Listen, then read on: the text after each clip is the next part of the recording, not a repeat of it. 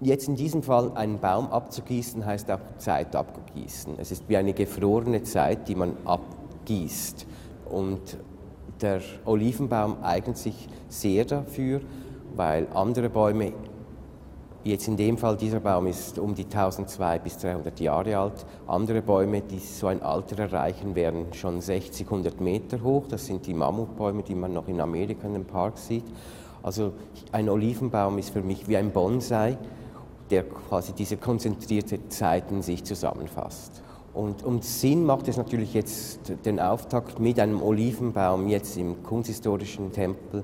Macht, macht deshalb Sinn, weil natürlich sehr viele Früh, Frührenaissance-Bilder den Olivenbaum als, als zentrales Wachstumsmotiv oder Lebensmotiv, Hoffnungsmotiv äh, bespielt haben. Also ich, ich bin sehr froh, dass man diesen sakralen Tempel endlich für zeitgenössische Kunst geöffnet hat im wörtlichen Sinn die Türen geöffnet hat, so dass das Publikum, das bei schönem Wetter bis zu 7000 Menschen wandern in diesen Park, dass die quasi einen Zugang zur zeitgenössischen Kunst kriegen.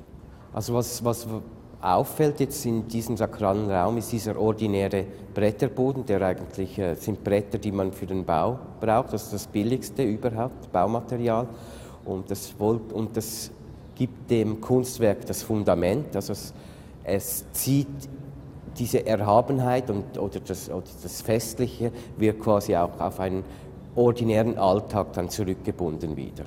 Deshalb dieser Boden und gleichzeitig ist es natürlich auch ein Theaterboden.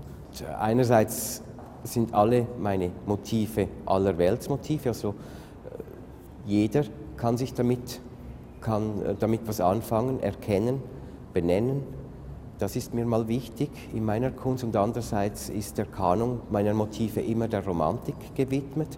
Und der Baum ist ein, ein Dauermotiv in der Romantik, so wie es das Fenster ist oder die Landschaft etc.